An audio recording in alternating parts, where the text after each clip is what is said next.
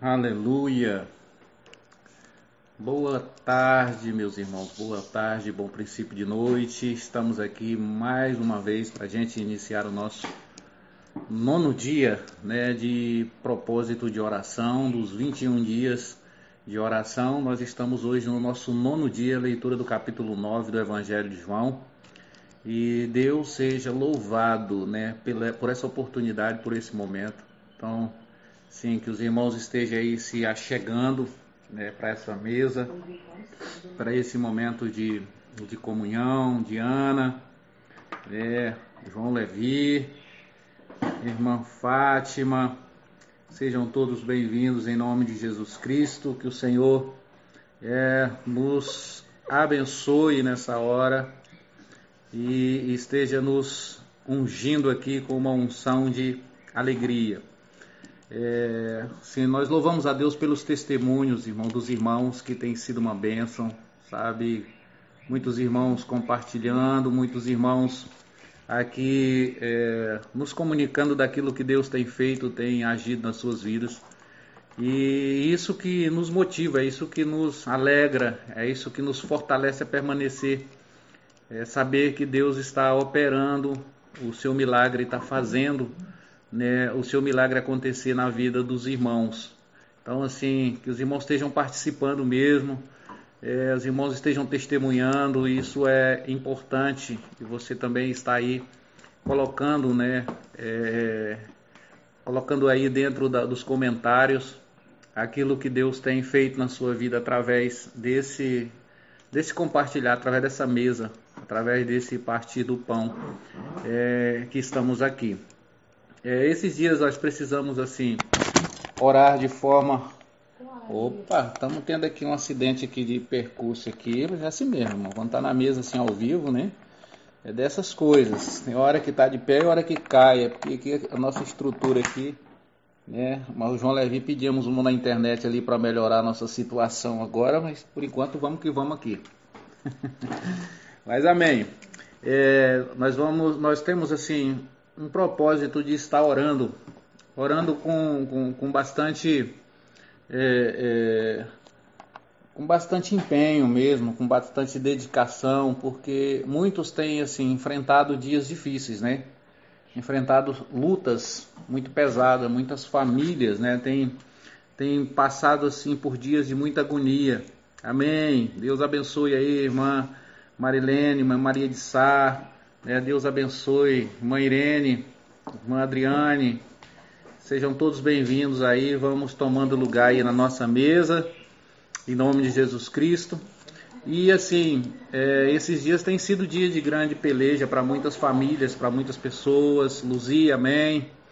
Então, é, eu sei que Deus ele, ele tem se manifestado com poder e grande glória e grande graça, mas muitas famílias têm sofrido, irmão. Muitas pessoas tem entrado em crise não somente a, por consequência do Covid, mas também por problemas psicossomáticos mesmo, né? por, por questões é, psicológicas, né? muitas famílias em crise, muitos casais em crise. E a gente precisa dessa intercessão, dessa oração uns pelos outros, assim, com empenho mesmo, com dedicação, com, com responsabilidade, é, que a gente possa estar assim, orando uns pelos outros, intercedendo uns pelos outros e, e, e, e crendo, crendo, porque assim é o poder da comunhão que nos faz crescer, que nos faz prevalecer. É, é, é, é o poder da comunhão. Então, assim, é o poder do Espírito Santo que vai gerando em nós através da dedicação na responsabilidade uns com os outros que a gente vai então é, é ganhando força, ganhando é, equilíbrio né, no meio da situação. Bem, vamos aqui, é, vamos orar, vamos orar para a gente poder é, é, desfrutar aqui desse capítulo 9 do Evangelho de João, em nome de Jesus. Irmão Gil, oh, Deus abençoe, irmão Roger, pessoal lá do Bonfim, Deus abençoe a cada um de vocês. Júnior Carlos, Pai seja com todos em nome de Jesus. Irmãos podem estarem aí é, fazendo contato com os irmãos, compartilhando essa live, que essa, essa, essa tarde vai ser muito abençoada, amém? Vai ser uma bênção de Deus sobre todos nós. Pai, nós te louvamos, nós agradecemos ao Senhor pelo teu cuidado para com cada um de nós. porque o Senhor tem nos sustentado com vida, porque o Senhor tem nos mantido de pé, porque o Senhor tem sido a nossa força. E eu te peço, Espírito Santo, que o Senhor esteja agindo com poder e grande glória no coração do teu povo, dos teus filhos, aquecendo o coração da igreja, manifestando a virtude do teu Espírito sobre o coração da igreja, o Espírito da igreja, que nós sejamos testificados mesmo na essência, fortalecidos na raiz, pelo poder do teu amor, pelo poder da tua palavra, por uma fé consistente, uma fé que prevalece nesses dias de dificuldade, nesses dias de batalha.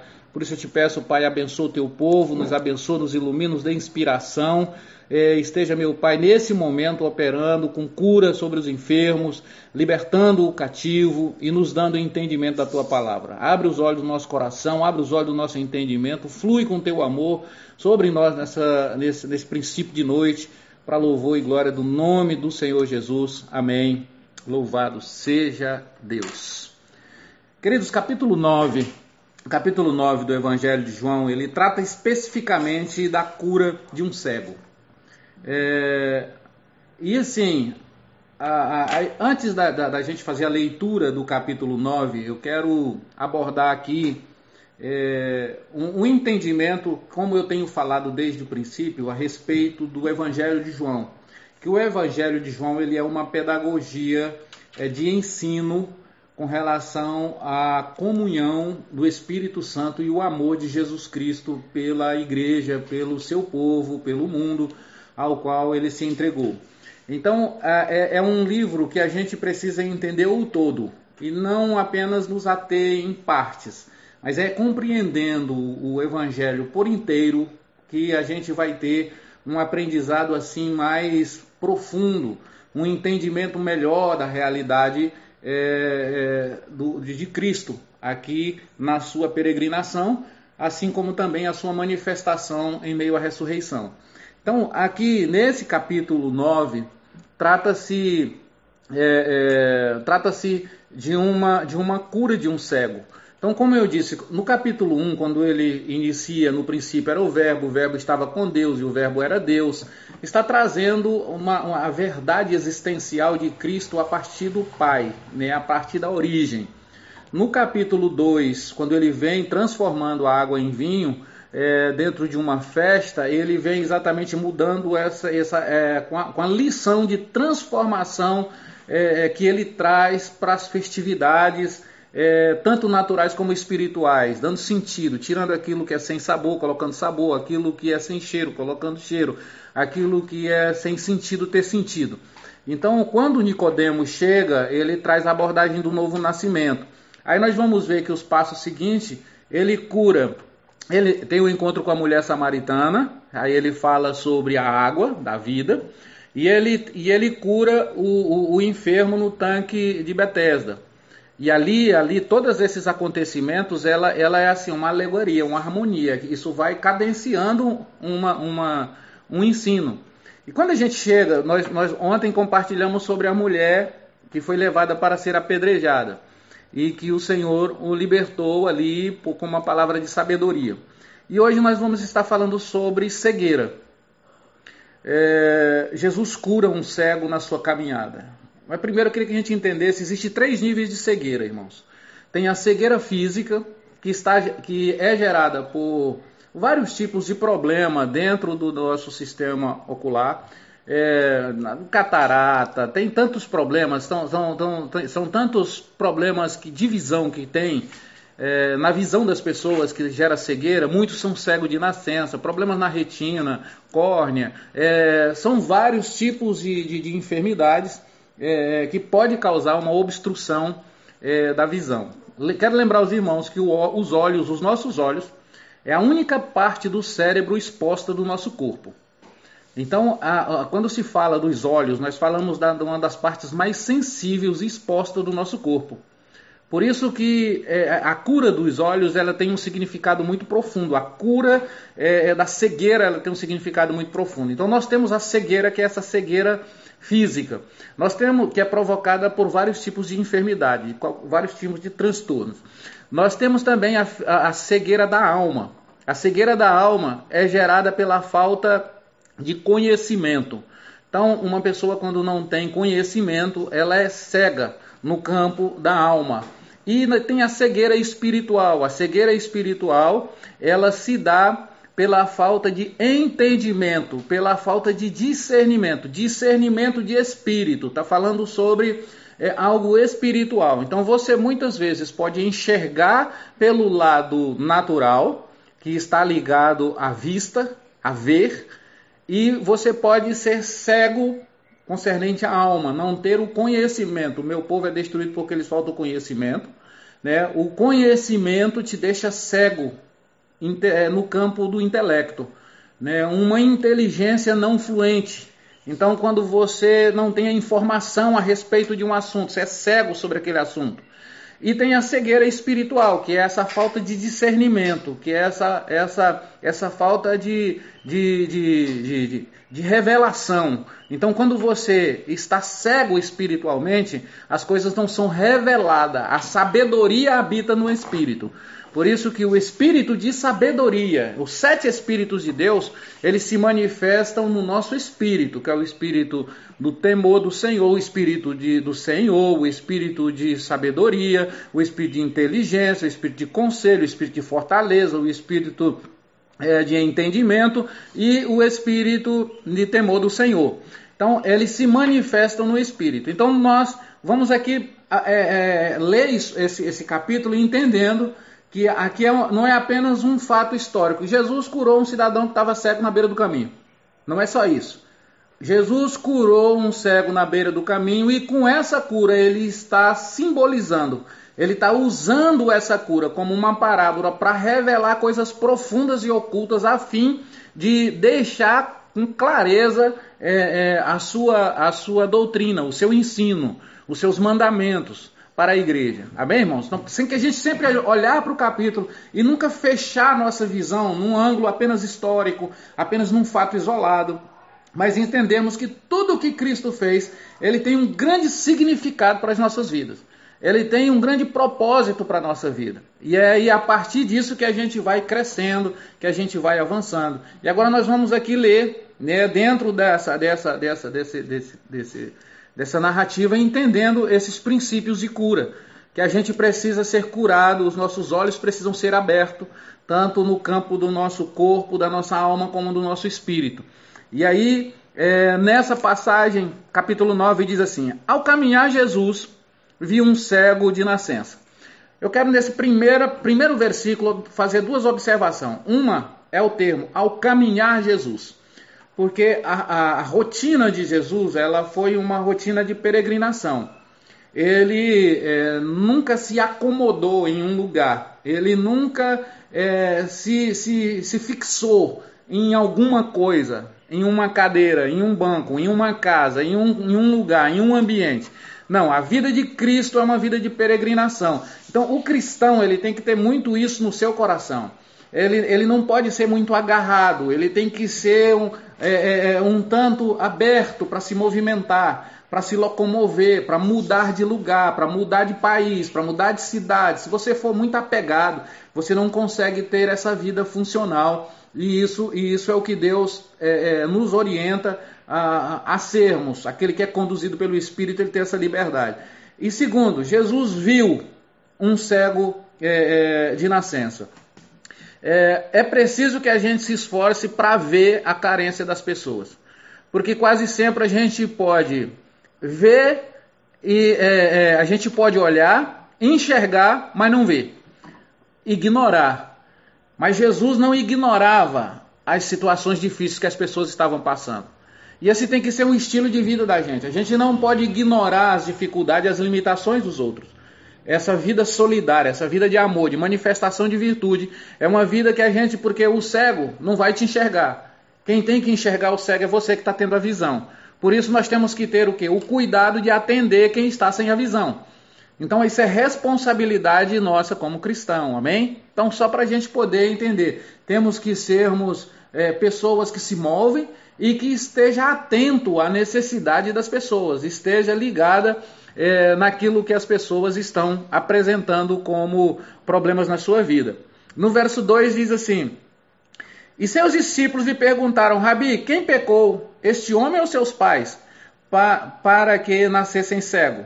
Jesus lhes respondeu: Nem ele pecou, nem seus pais, mas foi para que as obras de Deus fossem reveladas na vida dele. Eu devo fazer as obras daquele que me enviou enquanto é dia. A noite vem, quando ninguém pode trabalhar. Durante o tempo em que estiver, que, que estiver no mundo, sou a luz do mundo. Então, tendo dito estas palavras, cuspiu no chão e fez barro com saliva. Em seguida, ungiu os olhos do cego com aquela mistura e ordenou ao homem: Vai, lava-te no tanque de Siloé significa enviado. O cego foi, lavou-se e voltou vendo. Portanto, os vizinhos e aqueles que conheciam como o cego é, dizia, conheciam como o cego dizia, não é este, diziam, não é este o mesmo homem que costuma ficar sentado mendigando? Alguns afirmavam, é ele mesmo. Outros comentavam, apenas se parece com ele. Ele mesmo, entretanto, assegurava-lhes: Sou eu o homem. Por esse motivo, indagaram-lhe como, como te foram abertos os olhos. Ele respondeu: Um homem chamado Jesus misturou terra com saliva, ungiu os meus olhos e disse-me: Vai, lava-te no tanque de Siloé. Então eu fui, lavei-me e recebi a visão. Em seguida, lhe perguntaram: Onde está ele? Ao que respondeu: Não sei. Bom, vamos aqui até esse versículo 12, depois a gente prossegue é, na próxima etapa do capítulo. Dentro dessa, dessa narrativa, nós vamos aqui ter várias lições, e como são muitas lições, nós vamos nos ater aqui em alguns eixos principais. A primeira aqui que eu quero observar, é, fazer menção, é, é, a forma com que Jesus curou este cego. É, quando ele se direciona para o cego, a palavra diz que ele cospe no chão, ele faz ali um lodo, um amassado de, daquele lodo com, com a terra, com o barro, e passa aquele barro nos olhos daquele, daquele cego. Então, aqui nós podemos é, é, observar algumas, algumas verdades. Né? Os irmãos, tá travando aí, irmãos, ou tá dando para assistir? Tá, tá ok? Se estiver ok, diz aí aleluia, fale alguma coisa para a gente poder estar tá continuando aqui. Mas amém, vamos que vamos. Aqui por enquanto, para mim aqui pelo menos está tá, tá tudo bem. Então, é, é, no momento em que no momento em que Jesus opera esse milagre, ele faz uso dessa, dessa, desse, desse barro com lodo né, com, com, com, com o cuspe dele. E eu, eu quero aqui que a gente aprenda a lição com isso. É, Existem duas, duas, dois princípios que a gente precisa entender dentro dessa, dessa parábola que Jesus está estabelecendo através desse gesto. Essa atitude de Jesus revela algo. Primeiro, que o homem ele é feito do pó da terra. E a natureza do homem é, é tipificada, representada com o pó da terra. Quando e, e Cristo, a natureza de Cristo, ela, ela vem como é, uma fonte de água. A saliva ela é água.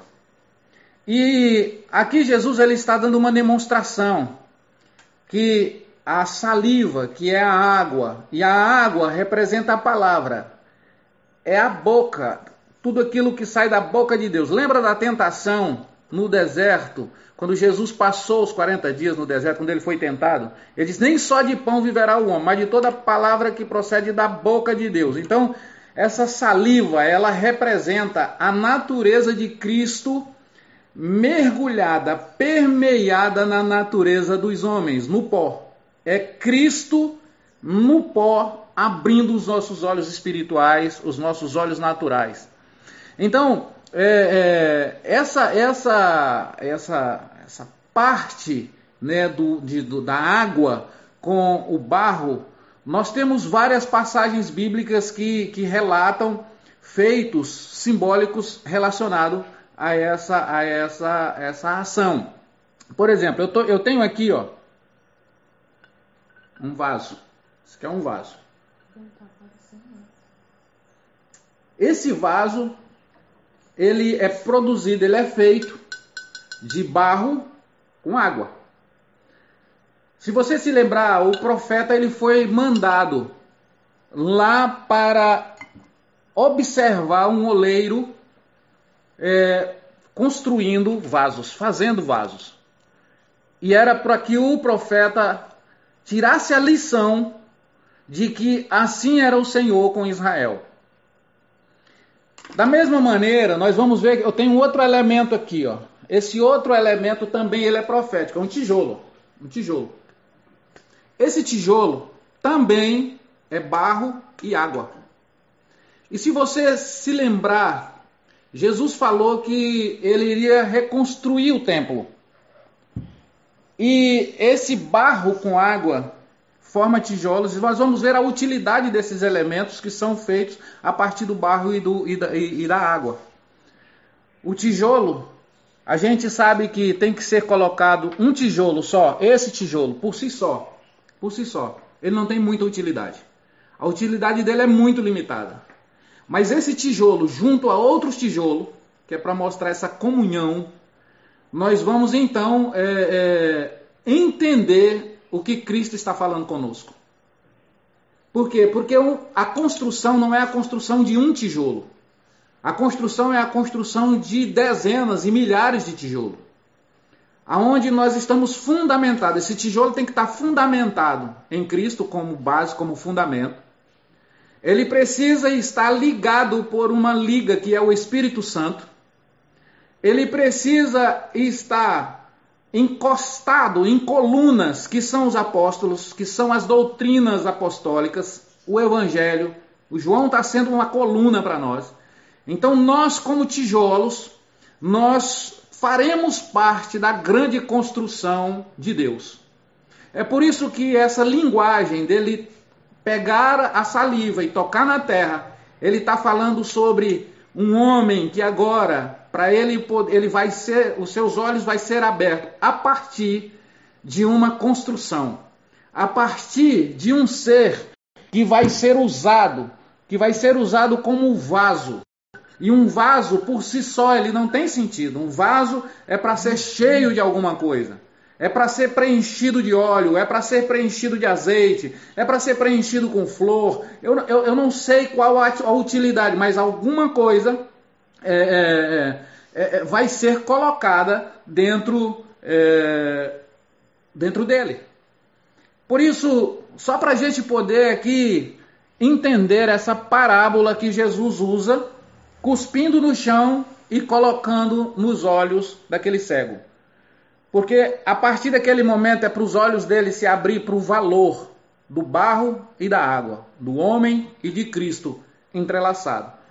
E é só a partir desse encontro, irmãos, é só a partir desse encontro com Cristo que de fato os nossos olhos espirituais vão ser abertos. Eu quero me ater a, a, essa, a essa palavra nesse sentido aqui hoje à noite, sabe por quê? Porque o que é que nos faz ser libertos?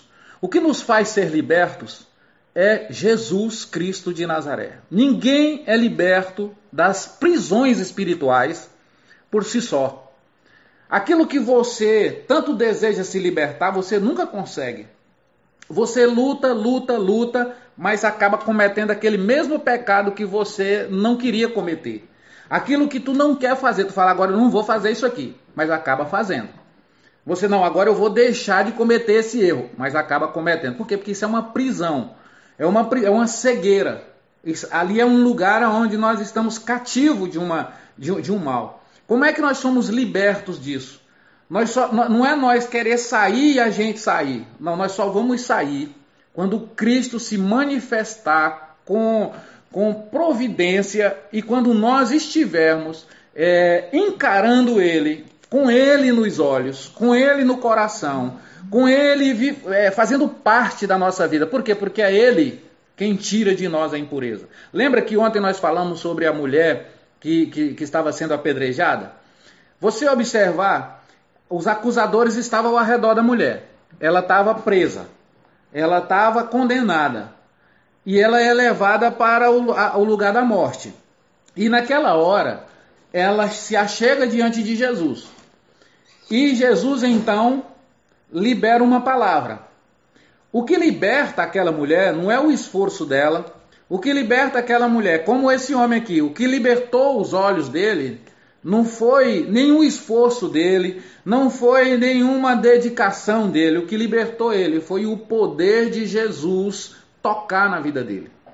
Então, aquela mulher ouviu a voz de Cristo.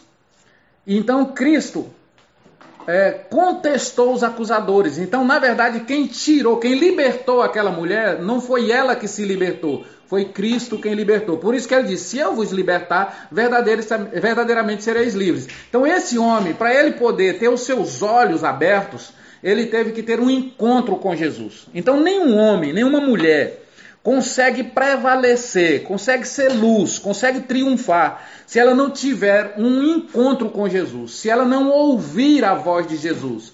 Porque este homem era cego, mas ele não era surdo. Né? E, e às vezes nós somos cegos ou nós somos surdos, ou nós somos insensíveis. Mas por qualquer sentido, se a gente se deixar ser tocado por Cristo, e isso eu posso garantir para os irmãos, é uma coisa que demanda tempo, não é rápido. Por isso que as pessoas precisam de um ambiente de amor, de compreensão. Porque se a gente não compreender as pessoas, se a gente não amar as pessoas, nós não vamos fazer com que, porque é através desse relacionamento que as pessoas vão sendo libertas, que as pessoas vão sendo curadas, que a minha vida vai sendo transformada. Ninguém se transforma da noite para o dia. É preciso uma, uma, uma, um longo tempo de relacionamento, de convívio, um longo, porque quanto mais você se relaciona, mais você conhece. Quanto mais você convive, mais você é, é, é tem acesso. E é isso que Cristo está chamando a igreja. Para quê? Para que a igreja dê acesso, abrindo os olhos do seu coração. Porque aqui agora, quando Jesus é, toca através desse barro, dizendo para ele: Olha, agora é eu tocando em você, é saindo da minha boca a virtude, a palavra que vai gerar a abertura dos teus olhos. Então, é, é, é existe uma, uma, uma situação, por exemplo, relacionada à nossa alma e ao nosso espírito, porque existe a diferença entre você enxergar e você ver. É, porque enxergar está falando sobre o ato de você contemplar, por exemplo, a minha xícara de, de, de chá. Eu estou vendo a minha xícara de chá. Por que, que eu estou vendo ela? Porque ela é matéria porque ela é um objeto. Então eu estou vendo, eu estou, eu estou enxergando. Por exemplo, eu posso enxergar e não ver, porque quem viu ela, viu ela antes de fazer, porque ele idealizou. Então a, a, a visão, ela não é matéria. A visão ela é, é, é exatamente o invisível, é o espírito. A visão é, é, é aquilo que é, a, o olho não vê, é aquilo que você não apalpa.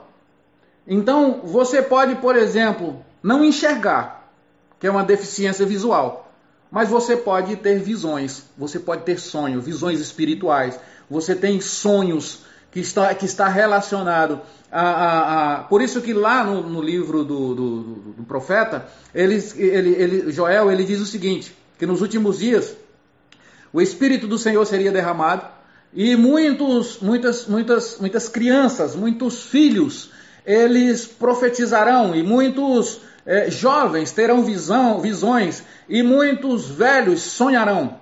Então, o sonho, a visão, com o profético, está falando sobre o mundo do espírito, está falando sobre o universo espiritual, aquilo que não é físico, aquilo que não é visível, que não é palpável, aquilo que não é matéria, né? Mas é, pelo contrário, é aquilo que é invisível.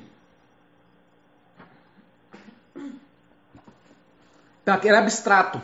Então, é, é, e, e, e, é a partir do abstrato, é a partir dessa, dessa visão espiritual que nós vamos ter sentido na vida. Por exemplo, o apóstolo Paulo, ele via, ele via, ele enxergava, ele, ele via, mas ele não tinha, a, a, ele não enxergava é, é, a dimensão espiritual. Ele estava no caminho de Damasco com uma carta para matar os cristãos. Os olhos dele eram bons, mas os olhos espirituais dele estavam fechados. Apesar de ser um profundo conhecedor da lei, apesar de ser um estudioso, apesar de ser um mestre, de ser um doutor, mas era cego espiritual. Então tem muitas pessoas que elas têm os olhos, elas veem bem, mas elas são cegas no campo do espírito e também no campo da alma. São pessoas que é, uma pessoa quando ela é cega espiritualmente, ela não tem discernimento daquilo que é certo, daquilo que é errado, ela não tem com precisão uma compreensão daquilo que é bom, daquilo que é ruim. Então ela acaba misturando tudo e agindo de forma equivocada, de forma errada, muitas vezes pensando que está certo. Por isso que a gente precisa orar e a nossa oração esses tempos está sendo para quê? Para que Deus abra os olhos primeiro do nosso entendimento. Abra os olhos da nossa alma. Para quê? Para que a gente ganhe conhecimento. Porque a palavra diz: Conhecereis a verdade e a verdade vos libertará. Nós lemos, lemos isso aqui ontem. Então é conhecendo a Cristo que a minha alma vai ser liberta. É conhecendo o Espírito que o meu espírito vai ser liberto. Por quê? Porque a Bíblia diz que o Espírito de Deus testifica no meu espírito que eu sou filho de Deus. Então Jesus veio para tratar a alma. Ele veio para mudar o caráter do ser humano, a personalidade do ser humano. Ele veio dar esse toque. Agora, eu só consigo é, é, andar nessa dimensão se eu segui-lo, se eu deixar ele tocar, se eu permitir ele é, ter acesso a mim através da sua palavra, através dos seus ensinos, através das suas instruções. Amém, irmãos? Tá entendendo ou tá meio difícil para entender? Vão compartilhando aí, irmão. Eu creio que isso é muito importante a gente ter esse discernimento, porque a, às vezes nós, nós é, é, queremos seguir a Cristo, a Jesus, mas de uma maneira religiosa, ritualística, aonde eu pego um elemento representativo, aonde eu, eu pratico uma prática e eu quero colocar nessa prática o valor. Não, o valor está no relacionamento. O valor está na comunhão. A comunhão e o relacionamento é o que vai nos levar ao aperfeiçoamento. Por isso que Deus vai trabalhar conosco, permitindo a gente se relacionar uns com os outros. Por isso que uma vida de oração, uma vida de leitura da palavra e uma vida de convívio, uma vida onde a gente não pode fugir da realidade uns dos outros. A gente, na verdade, tem que ser solidários, temos que ser amigos. E veja, quando os discípulos perguntam para ele no versículo 2, semestre, é, é, é, esse, esse homem, ele é cego porque ele pecou ou porque os pais deles pecaram? Falou, não, isso não tem nada a ver com o pecado dele e nem com o pecado dos pais dele. Isso é feito, e isso, ele diz assim, Jesus respondeu, nem ele pecou nem seus pais, mas foi para que as obras de Deus fossem reveladas na vida deles. Então, essa cegueira a grande maioria das cegueiras espirituais, por exemplo, não é uma questão de você pecou, alguém pecou. É que todas as pessoas nascem com essa cegueira. É preciso manifestar a glória de Deus na nossa vida para que os nossos olhos espirituais sejam abertos. É preciso que a glória do Senhor resplandeça sobre a nossa vida para que a nossa alma seja ativada e ela possa pegar o sentido real dela. Né? Ela entre realmente para para o ambiente é, perfeito ao qual o Senhor estabeleceu. Então, assim, que cada um dos irmãos possa estar abrindo seus corações para se relacionar com Cristo, para se relacionar com o Espírito Santo, para dar lugar. Veja que o, o, apóstolo Paulo era um homem entendido, mas ele ainda não tinha, é, é, os seus olhos espirituais ainda estavam cegos. E é por isso que no caminho de Damasco, o Senhor vem e tem um encontro com o apóstolo Paulo né, uma luz bate que encandeia ele, ele cai ali no meio daquela daquela, daquela estrada, cai em cima não sei de quê, porque a Bíblia não fala se ele estava de pé, se ele estava em cima não sei do quê, só sabe, fala que ele cai.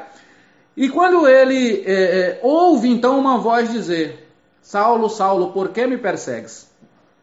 Ora, se Paulo era um cara tão devoto, Paulo era um cara tão é, é, é entregue ao sacrifício, era um cara tão fiel à doutrina, mas a cegueira espiritual fazia com que ele perseguisse Jesus. Olha o quanto que isso é grave. O quanto que isso é grave no nosso dia a dia, porque às vezes nós olhamos o apóstolo Paulo naquela situação e pensamos que aquilo é um fato isolado, como a cegueira desse homem aqui é um fato isolado. Não é não. Essa luta é uma luta nossa diária. Diariamente, áreas da nossa vida nós estamos totalmente cegos. E nós precisamos que os nossos olhos se abram. Que os nossos olhos é, é, estejam sendo é, tocados pelo Senhor. Então, nesse, nesse, nesse, nesse momento, então, o Senhor ele, ele faz com que Paulo caia. Quando Paulo cai, aí literalmente Paulo está cego. Ele fica sem ver nada. E então ele é conduzido para que um servo do Senhor ore, ele entre debaixo da dependência. Esse outro aqui também, quando o Senhor cura ele, observa que ele diz aqui, ó. É, Jesus disse o seguinte: Vai, lava-te no tanque de Siloé. Isso é sempre, Jesus, é para que a gente possa abrir os olhos do nosso entendimento, irmão, nós sempre, nós sempre vamos ter que nos submeter a autoridades eclesiásticas que o Senhor ordena. Então, ele vai sempre dizer: vai e te apresenta ao sacerdote, vai, lava no tanque.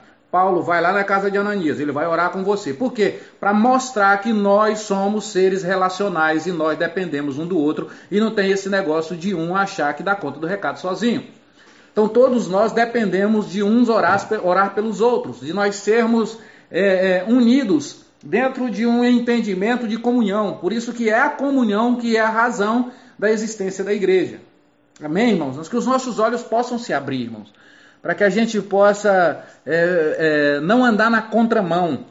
Para que a gente não possa andar perdidos. Mas que a gente seja achado do Senhor. Então, naquele momento, Jesus disse para ele: Não, isso aqui não é uma questão de pecado, isso aqui é uma questão de que precisa se manifestar a glória de Deus. Então, na vida de todos nós, é necessário que a glória de Deus se manifeste sobre as nossas vidas. E quando o Senhor diz: Eu devo fazer as obras daquele que me enviou, enquanto é dia, a noite vem, quando ninguém pode trabalhar. Então, aqui ele está falando sobre tempo, está falando sobre o momento, está falando assim: é aquilo que ele disse para o apóstolo Pedro: Pedro, tu és jovem, mas vai chegar o tempo em que os outros vão te carregar pela mão. Então vai chegar um tempo que tu já vai ter mais força. Então aproveita em fazer enquanto tem saúde. Aproveita em, em fazer a obra do Senhor, em se relacionar enquanto você está bem.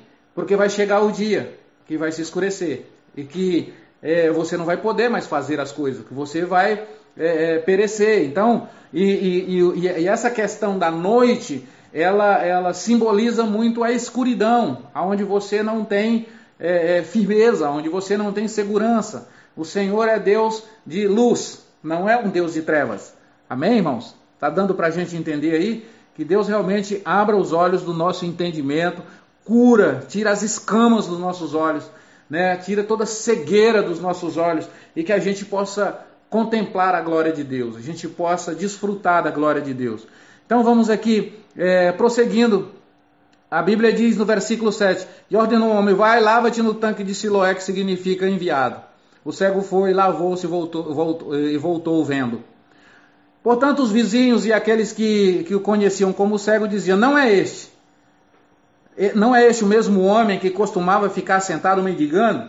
Por quê? Uma pessoa cega, ela vai viver num mundo de, de, de mendigo, vai viver num mundo sempre de dependência absoluta dos outros, de esmola. Ele vai ficar sempre sendo explorado, ele vai ficar sempre sendo escravo, escravizado, ele vai ficar sempre sendo explorado. Por quê? Por causa da cegueira. Então, você cego espiritualmente, você facilmente se rende a uma falsa doutrina, você facilmente se entrega a um falso ensino, você faz aquilo que não era para fazer e você então se torna uma pessoa miserável na terra. Por quê? Porque não tem a visão. A falta de visão faz com que a gente pereça, faz com que a gente morra na terra. Faz com que a gente padeça. Por isso que nós precisamos ter os nossos olhos abertos.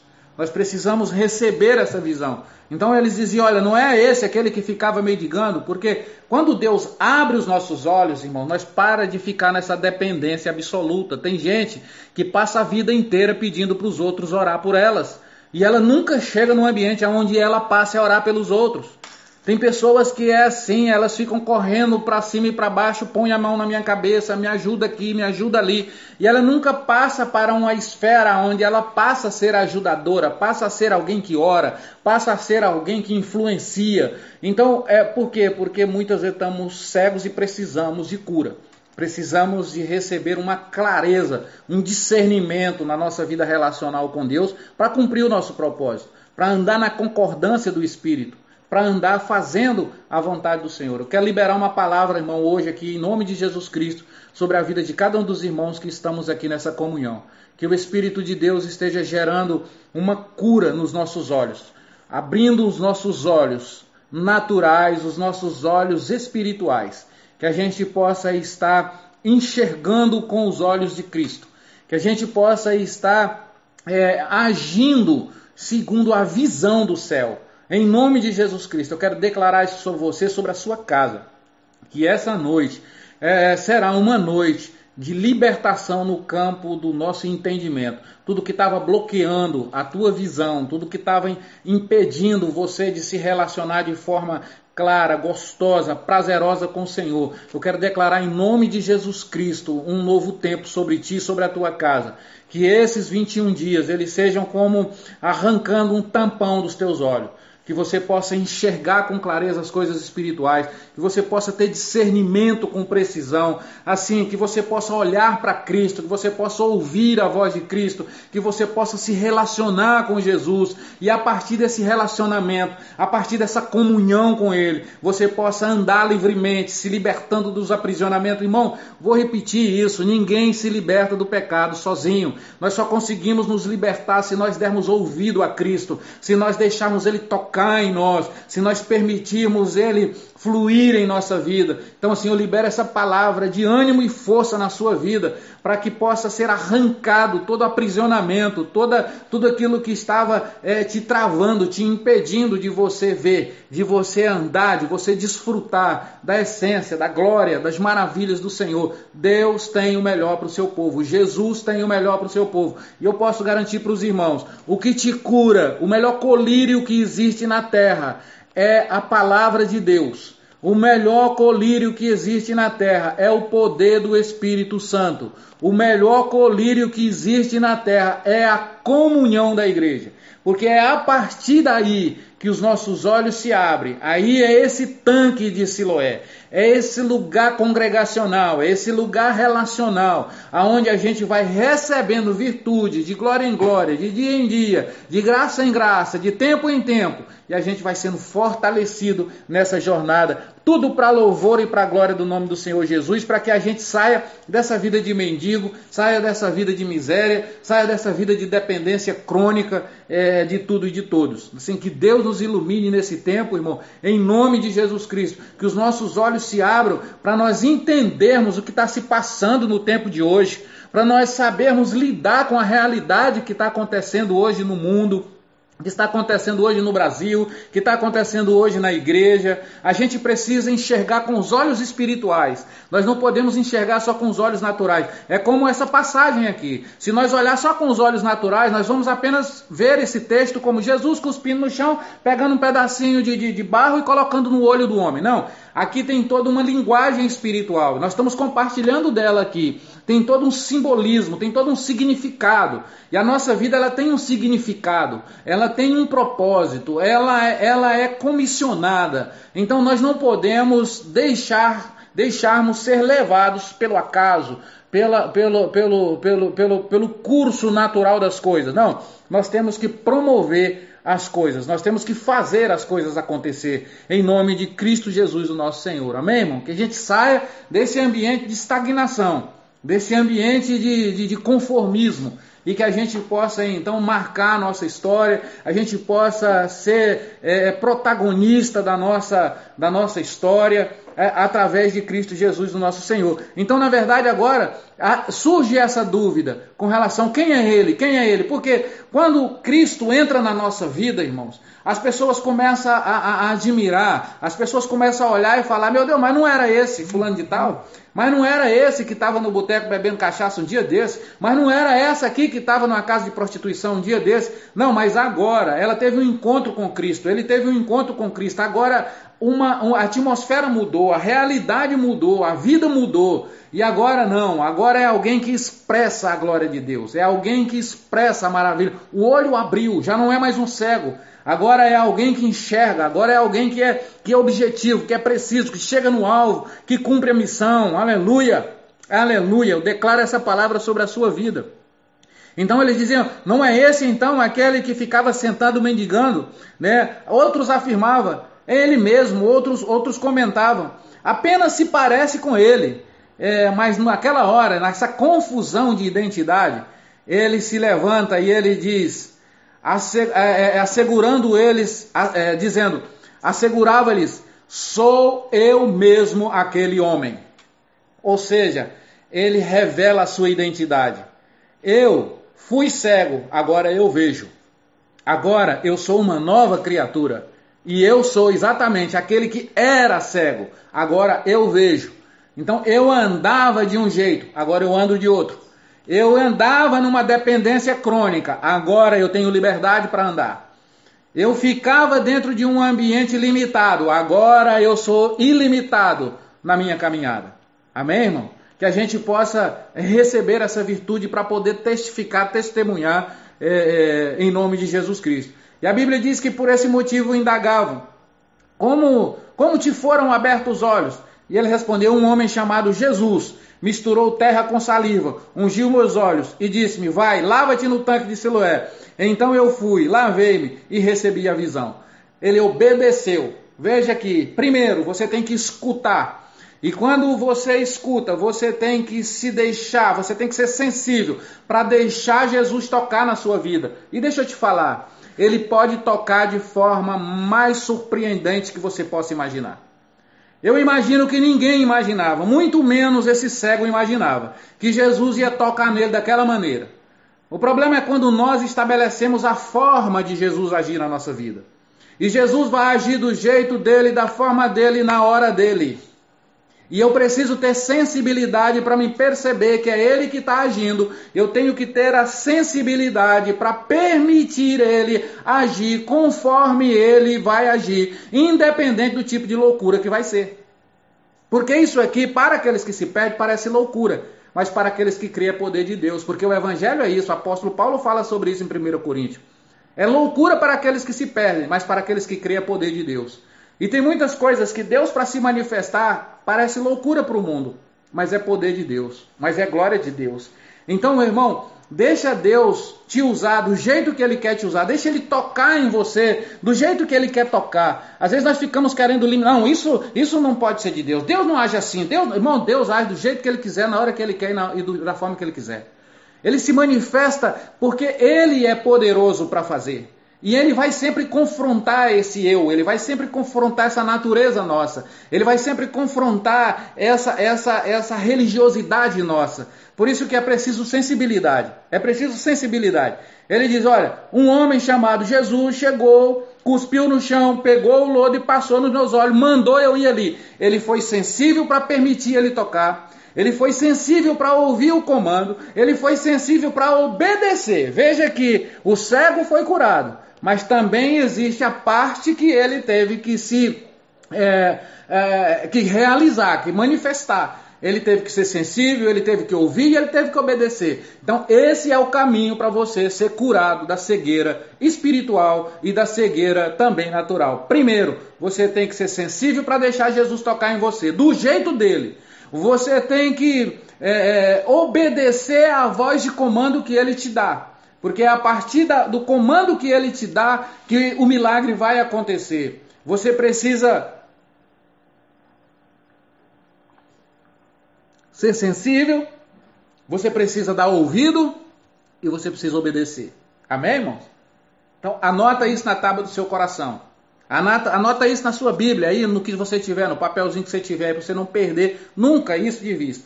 O que é que vai fazer com que os nossos olhos espirituais, com que os, os nossos olhos se abram? Primeiro, permitir Jesus tocar em nós do jeito dele. Segundo, darmos ouvido à voz do Senhor. Terceiro, obedecermos o que ele nos ordenou. Amém? Esse é o caminho da cura. Então, em seguida, eh, lhe perguntaram: Onde está ele? Ao que respondeu: Não sei. Por que, que ele não sabia? Porque, na verdade, Jesus operou o, o, o milagre ali naquele lugar e se movimentou. E é por isso, para a gente saber aonde ele está, nós precisamos ter uma vida de seguir Jesus. Nós temos que ter uma, uma dinâmica de ter comunhão com Ele diariamente, de não deixar Ele passar, de permanecer de dia, de noite, de manhã, de tarde, em todos os momentos, em todos os momentos, procurando a presença dEle. Procurando ah, o Espírito de Deus. Então, porque se você se desconectar, você se perde dele. E quando você se perde dele, a vida se torna difícil.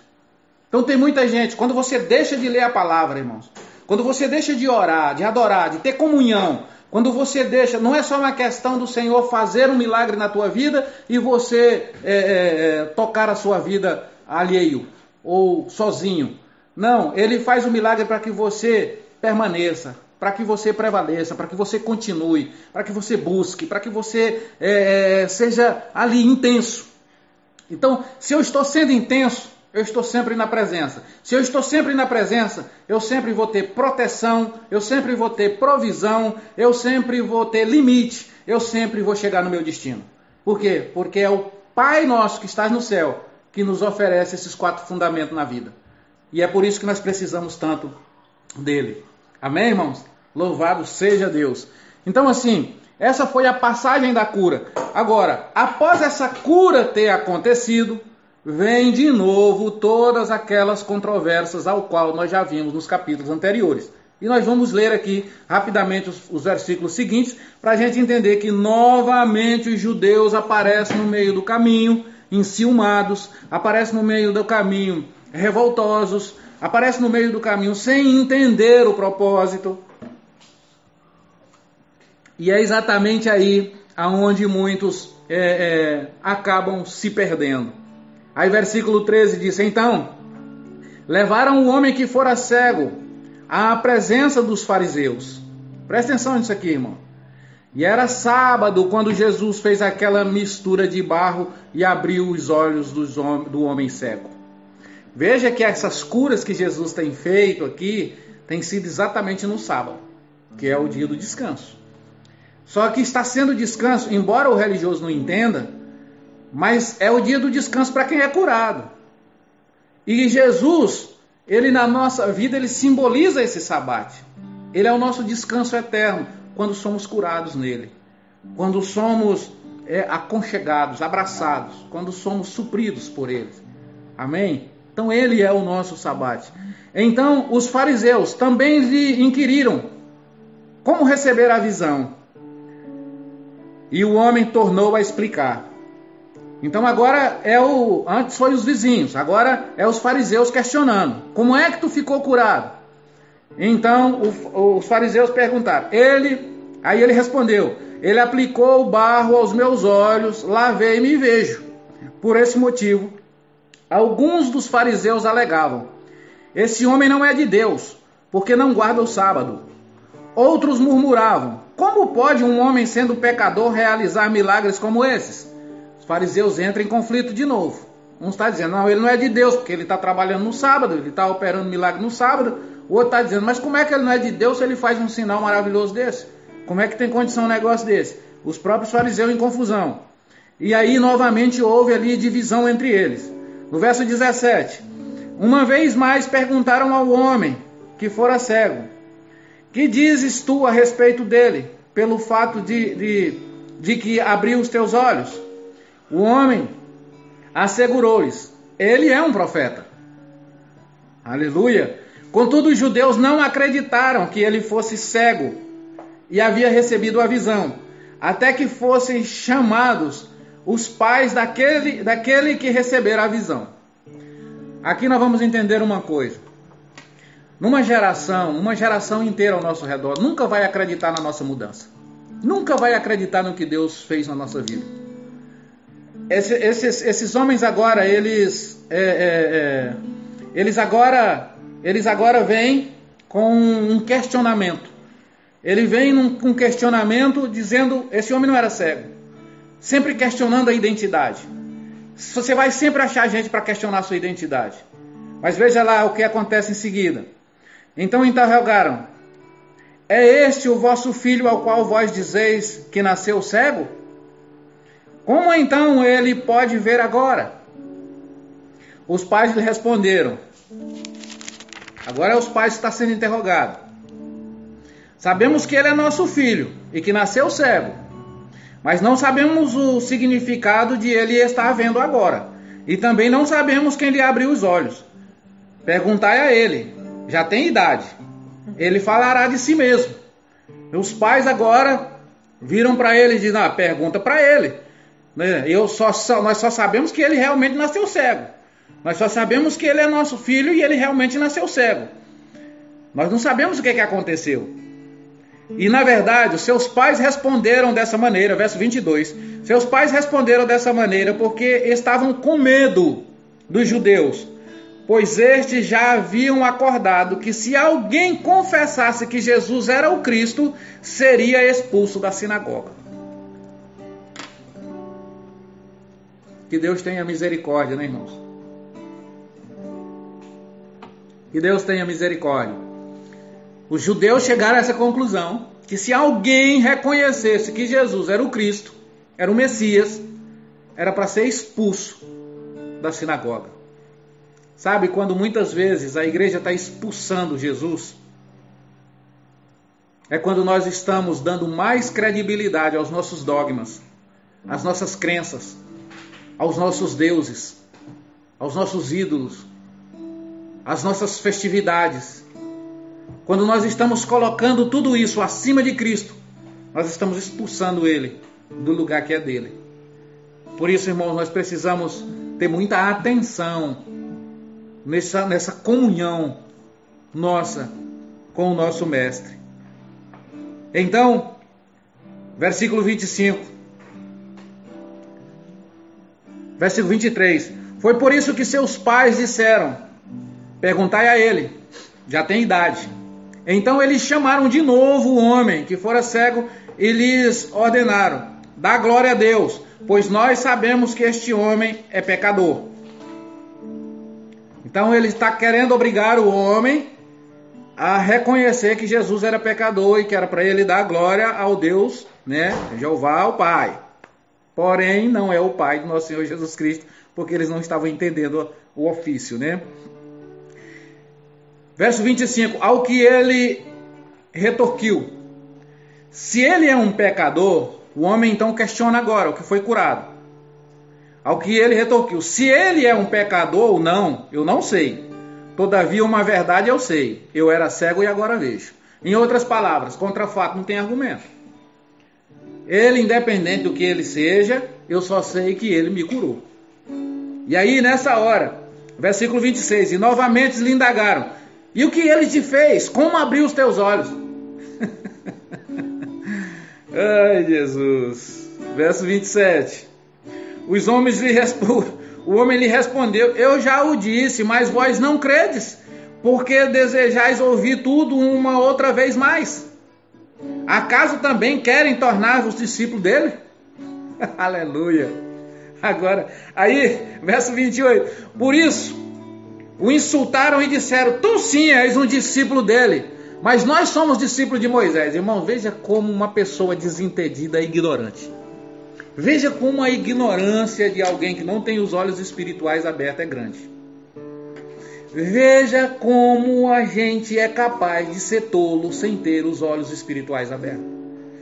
Sem ter a capacidade de dialogar com Jesus no nível de quem ele é e no nível do Espírito Santo de Deus. Irmãos, que Deus nos liberte dessa cegueira religiosa maldita que opera na terra. que Deus tenha misericórdia. Parece loucura. Mas é loucura porque, na verdade, o homem natural não consegue entender as coisas espirituais. O homem de si próprio, da carne, ele não consegue discernir a voz do Espírito. Então, ele diz no versículo 29: Sabemos que Deus falou a Moisés, mas quanto a este sujeito, nem sabemos de onde vem. Isso é eles falando com relação a Jesus. Olha o versículo 30. Presta atenção nisso aqui, irmão. O homem questionou: Ora, isso é surpreendente. Vós não sabeis de onde ele vem. E mesmo assim abriu-me os olhos. Veja como que o Senhor pega uma pessoa inletrada, cega, para confrontar aqueles que se dizem entendidos, sábios, cheios de conhecimento. Isso aqui é aquela palavra que o apóstolo Paulo diz que Deus, Jesus levanta aqueles que não são para envergonhar aqueles que são. Levanta do pó o desvalido para lhe fazer sentar com os príncipes e reis da terra. Então, esse, esse, ele, ele diz assim, olha, se ele diz assim, sabemos que Deus falou com Moisés, mas quanto a esse sujeito, nem sabemos de onde vem. E ele responde da seguinte forma: o homem questionou, ora, isso é surpreendente, isso, isso me encabula muito mais ainda, ou seja, isso me deixa crendo muito mais ainda. Vós não sabeis de onde ele vem, e mesmo assim ele abriu os meus olhos. Aleluia! Glória a Deus! Veja que agora o debate se volta todo para Jesus. Ao invés do povo estar tá festejando, deixa eu dizer uma coisa para você. Ao invés das pessoas comemorar as suas vitórias, eles vão questionar por que você foi vitorioso. Vão dizer que você roubou, vão dizer que você. É, sei lá. Vão inventar qualquer história. Os verdadeiros amigos são aqueles que se alegram conosco na nossa vitória, irmãos. Os verdadeiros amigos são aqueles que têm prazer em nos ver prosperar, em nos ver romper. São aqueles que estão conosco na hora da glória, na hora da excelência, na hora que nós estamos sendo abençoados. Porque aqui tem um povo que está moribundo, porque o homem foi abençoado. Então, assim, que Deus esteja, meu, meus irmãos, nos dando o entendimento e a força para compreendermos a presença de Cristo na nossa vida, o significado dela, o quanto é, é, quanto, o quanto é contraditório ao mundo. Mas realmente o mundo não vai nos entender. É preciso que a gente realmente viva essa vida no Espírito. Então vamos aqui caminhar para o, fechamento desse diálogo. Então ele diz: Vós não sabeis de onde ele vem, e mesmo assim abriu-me os olhos. É sabido que Deus não ouve pecadores, mas a todo adorador de Deus e a todo que faz a sua vontade, a esse ele atende. Desde o início do mundo jamais se ouviu que alguém tenha aberto os olhos de um cego de nascença. Se esse homem não viesse de Deus, não poderia fazer obra alguma. Agora, este cego, que agora é alguém que vê, ele agora, meus irmãos, está pregando, está falando de Jesus para os entendidos, para aqueles que se julgavam sabedores. E é isso que Jesus faz. Levanta às vezes uma pessoa leiga, levanta às vezes uma pessoa iletrada, mas pela sua experiência, pelo que Deus tocou na sua vida, pelo que Deus fez na sua vida, pelo milagre que Deus fez na sua vida, ele é capaz de receber a plenitude de Deus. Ele é capaz de resplandecer muito mais do que muitos que, que estão aí, cheios de sabedoria, de conhecimento humano, mas que na verdade têm os seus olhos espirituais fechados e que continuam cegos. Então, no final do versículo, no, no, no, no final do, no versículo 34, então concluíram: Tu que nascestes repleto de pecado, repreende. É, pretende nos ensinar.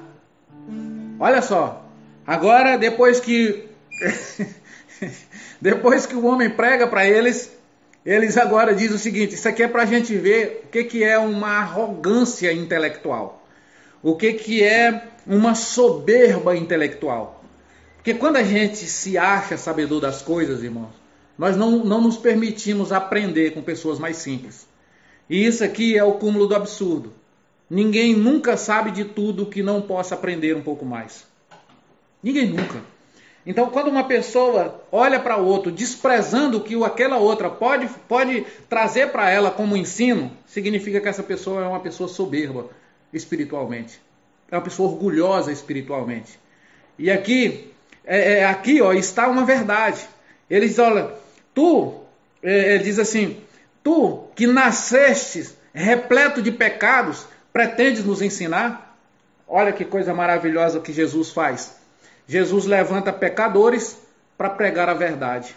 Jesus levanta aquelas pessoas que todo mundo menospreza, que todo mundo ignora, que todo mundo despreza, que todo mundo diz isso daí não sai nada, mas a partir de uma experiência pessoal com Jesus, a partir de um toque é, sobrenatural de Jesus na nossa vida, nós começamos a impressionar as pessoas, nós começamos a, a revelar essa virtude às pessoas. E aí, os religiosos não aceitam, eles vão, eles vão. A Bíblia diz que eles o excluíram. Então, assim, irmãos, presta atenção. Não se importa quando você estiver sendo excluído por manifestar a glória de Deus. Porque, na verdade, ignorante está sendo quem está excluindo. Porque o nosso Cristo não é um Cristo de exclusão ele é um Cristo de inclusão, ele inclui, ele dá oportunidade, ele abençoa. E é por isso que nós precisamos ter esse coração aberto. Então, no versículo 35, fecha-se o, o, o, a passagem dizendo: Jesus ouviu que o haviam expulso, e quando o encontrou, lhe disse: Jesus ficou sabendo que os fariseus tinham confrontado aquele homem e que tinham expulsado ele da sinagoga. Jesus então encontra com ele. Louvado seja Deus. Aleluia. Eita Deus maravilhoso. Ele vai estar com aqueles que são excluídos, irmão. Jesus vai sempre se apresentar para os excluídos. Jesus vai sempre se apresentar para os rejeitados. Jesus vai sempre se apresentar para os abandonados. Para aqueles que, que todo mundo desconsidera. E é por isso que se eu tenho Jesus no meu coração, eu vou sempre entender as pessoas. Eu nunca vou rejeitar as pessoas, excluir as pessoas, ignorar as pessoas, porque Jesus não faz isso. E qualquer homem de Deus e qualquer mulher de Deus não pode fazer isso. Porque esse homem estava sendo expulso da sinagoga, mas Jesus estava indo ter com ele. Então tem muita gente que está sendo expulso, expulso das suas casas, expulso das suas famílias, expulso de sociedades, que estão vivendo aí pela margem, mas que precisam encontrar homens de Deus e mulheres de Deus para levarem eles a crerem que a nossa salvação está num Jesus que nos ama de forma incondicional. De forma incondicional. Não é porque nós somos perfeitos. Não é porque nós somos bons. Muito pelo contrário. É porque ele nos amou e por ele nos amar, ele nos dá oportunidade. Aquela, Jesus não salvou aquela mulher porque ela era boa, que nós lemos ontem. Ele, pelos homens ela estava sendo apedrejada. Jesus não salvou aquela mulher porque ela era santa. Não salvou aquela mulher porque ela estava fazendo tudo corretamente. Muito pelo contrário, ela estava fazendo tudo errado. Mas Jesus veio para ter encontro com aqueles que estão tá fazendo tudo errado. E é essa a nossa missão. Esse é o nosso desafio. Não é apenas criar um mundo de, de, de, de contradição e, e, e, de, e de revolta. Não, o Senhor nos trouxe aqui para anunciar a palavra do Senhor, que é uma palavra que alcança aqueles que são menos favorecidos. Amém, igreja? Que Deus nos abençoe. E na hora que Jesus encontra com ele, o que é que Jesus diz para ele? Diz assim: Jesus ouviu que o haviam expulsado e quando o encontrou lhe disse: Acreditas que tu acreditas tu no filho de Deus? Olha a pergunta que Jesus faz para ele. Acredita tu no filho de Deus? O homem respondeu: Quem é ele, Senhor, para que eu possa nele crer? Veja aí, ele tinha sido aberto os olhos naturais. Ele estava sendo aberto os olhos da alma. E agora, Jesus abre os seus olhos espirituais. Agora ele está liberto por completo. Porque muitas vezes, só no fato da gente receber um milagre na nossa vida, nós já podemos testificar do amor de Deus. Mas é a comunhão com Cristo que vai fazer a gente testificar no Espírito. É o relacionamento com Cristo É uma vida contínua com Ele que vai fazer com que a gente tenha os olhos espirituais abertos. Então, e Jesus lhe assegurou: Tu estás vendo. E esse te fala. A primeira colocação de Jesus é: Tu estás vendo. Tu não é mais cego. O que eu te fiz já é para você ver. Então, irmão, deixa eu falar uma coisa. Você, Deus já fez na sua vida muita coisa que já é o suficiente para você ver Cristo, para você ver o Espírito de Deus operando sobre sua vida, sobre o seu coração. E aí nessa hora, Jesus diz para ele: Tu estás vendo, e esse é que te fala, ou seja, sou eu. Então declarou o homem: Senhor, eu creio. Aleluia, aleluia e prostrando-se diante de Jesus o adorou. Glória a Deus. E a Bíblia diz que procura verdadeiros adoradores que adoram em espírito e em verdade. Esse homem agora é um adorador de Jesus. É um discípulo de Jesus. Por quê? Porque ele se deixou ser tocado. Ele creu no, no, no, em Jesus. E agora ele se prostrou diante de Jesus. Uma coisa é você se deixar ser tocado, outra coisa é você ter os seus olhos abertos, outra coisa é você crer, outra coisa é você se prostrar e adorar. Aleluia! Glória a Deus. Que a gente prostrados, irmãos, que nós prostrados possamos adorar a Jesus, sendo o nosso Salvador, sendo aquele que é o Todo-Poderoso para nos dar a vitória e, e, e o triunfo diante do mal.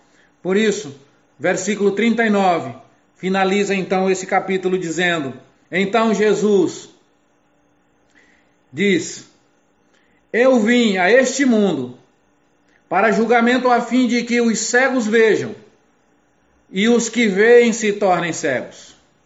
Meu Deus do céu. Olha aí. Olha que coisa. Eu vim nesse mundo para que aqueles que sejam cegos vejam e aqueles que vejam sejam cegos. Lembra que eu falei que uma coisa é você enxergar e outra é você ver. É você ter a visão. A visão está condicionada ao espírito. Muitas vezes a pessoa pode até ser cego, literalmente. Pode até não enxergar, mas ele tem uma visão maravilhosa. Ele tem uma visão muitas vezes musical, tem muitos cegos que são instrumentistas de excelência. Ele não enxerga, mas ele vê a musicalidade. Outros são artesãos. Outros, nós sabemos que as pessoas não é uma questão de paralisia completa. Não. Por isso que Jesus chega curando em todos os âmbitos da vida. E a gente precisa ter essa consciência. Aí no versículo 40, alguns fariseus que estavam com ele ao ouvir essas palavras, perguntaram a Jesus: Porventura nós também somos cegos? Afirmou-lhe Jesus: Se vós fosseis cegos, não seríeis culpados. Mas uma vez que alegais, nós vemos, por essa razão, o pecado persiste dentro de vocês, dentro de vós. Quando vocês dizem que são vocês não são. Quando vocês dizem que não são, vocês são. Porque quem diz não é, é porque está sendo humilde. Está sendo, sabe esse negócio de bater no peito e dizer eu posso, eu sei. Então, quando você diz isso, você está em pecado, você não está, você está cego. Por isso que é os humilhados serão exaltados, porque os exaltados serão humilhados.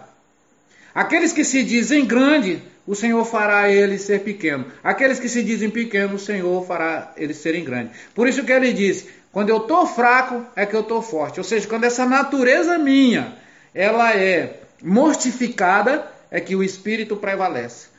E aqui os fariseus, aqui os judeus, eram cheios de si, eram arrogantes, se diziam conhecedores. Eles queriam impor eles, na verdade, não tinham a sabedoria do céu para poder conquistar, para poder ensinar, mas eles queriam como? Por força, por violência, por imposição, por carne, por sangue. E aquilo que é do espírito não é por carne, não é por sangue, não é por violência. Não é uma questão de você ser autoritário. É você ter autoridade. E você ter autoridade, ter autoridade é quando você conquista. E ser autoritarismo é quando você impõe. Então você conquistar a simpatia das pessoas é diferente de você impor o teu conhecimento, impor a tua, a tua, a, a, a tua crença. É por isso que Cristo vem aqui e ele não vem impondo nada. Ele vem aqui, na verdade, operando maravilhas na simplicidade do Evangelho, se relacionando com as pessoas, e em nenhum momento ele se colocou aqui como sabendo mais do que alguém, alguma coisa.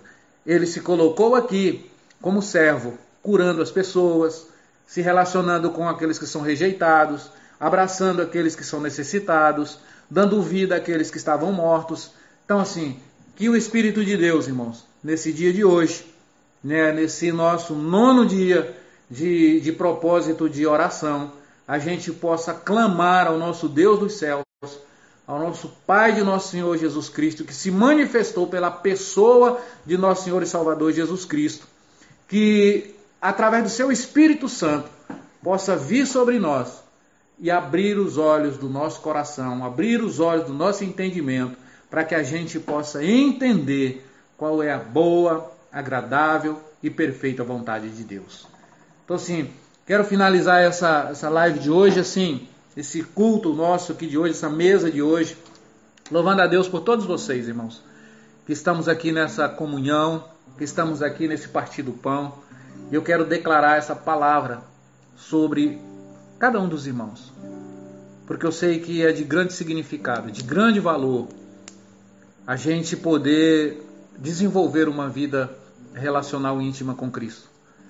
Então, que nessa noite o Senhor possa abrir os olhos do seu entendimento, abrir os olhos do seu coração, tirando toda cegueira, tirando todo estágio de escravidão, todo, toda, tudo aquilo que é, é, muitas vezes nos, nos oprime.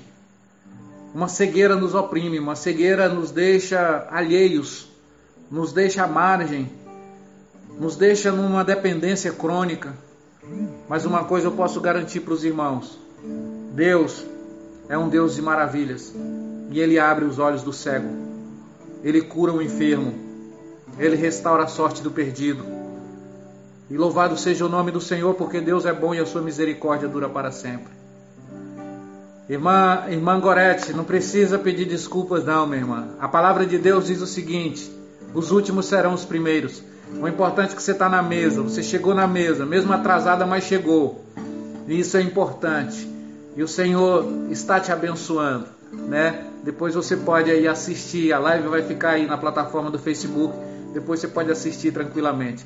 Mas assim, a cada um dos irmãos, que a gente possa é, abrir o nosso coração em oração. Nós vamos orar. O, o, a nossa nação está passando por um tempo onde nós precisamos ter os nossos olhos espirituais abertos.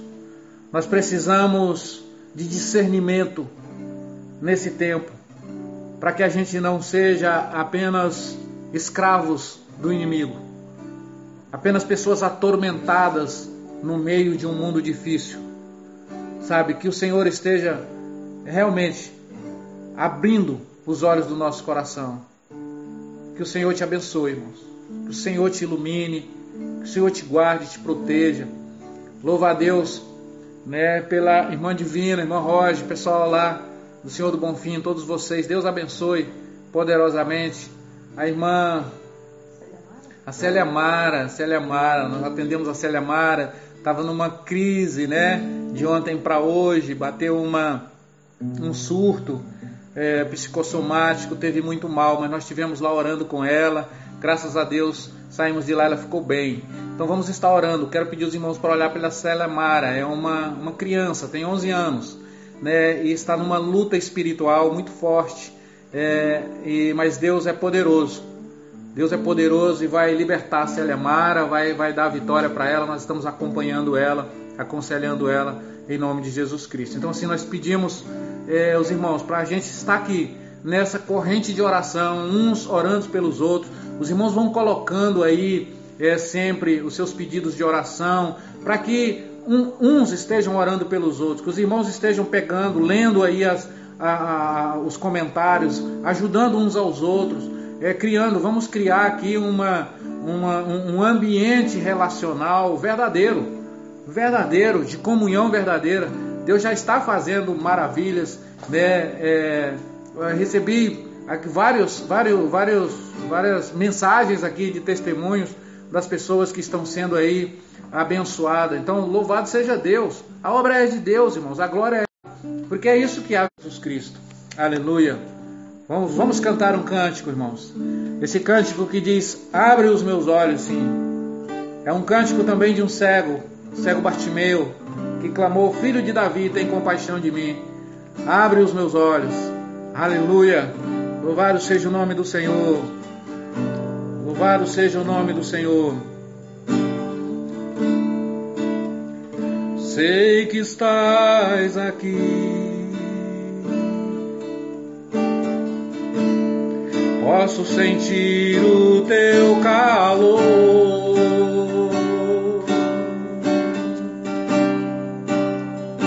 Vem me envolver, me constranger com teu amor me constranger com teu amor. Mais uma vez, sei que estás aqui. Sei que estás aqui. Posso sentir o teu calor, aleluia. Posso sentir o teu calor. Vem me envolver.